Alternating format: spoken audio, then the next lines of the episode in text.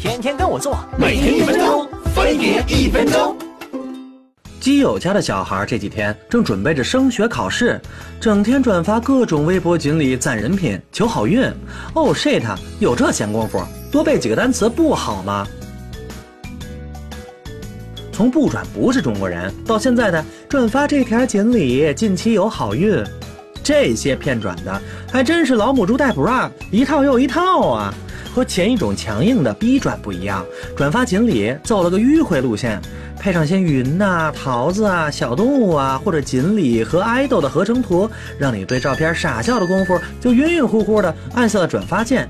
实际上，咱都知道，许下的愿望成不成和转不转发屁点关系都没有。自个儿要是个不及格的命，转一车锦鲤也上不了哈佛。但怪就怪这种攒人品的方法实在太廉价方便了，翘个二郎腿儿，随便动几下手指就能成。很多人就是觉得，反正转一下也不会死，就当是图个好彩头。这种自我安慰倒还能理解，但那些在评论区留言还愿的，您是真会给自己加戏呀！明明是自个儿天天刷题才考出来的好成绩，偏要归功于一条鱼。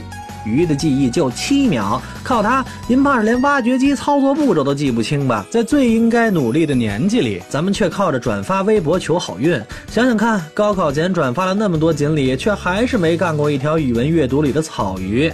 咱还是把这锦鲤切吧切吧炖了，喝点汤补脑吧。哎，我给你学狗叫吧。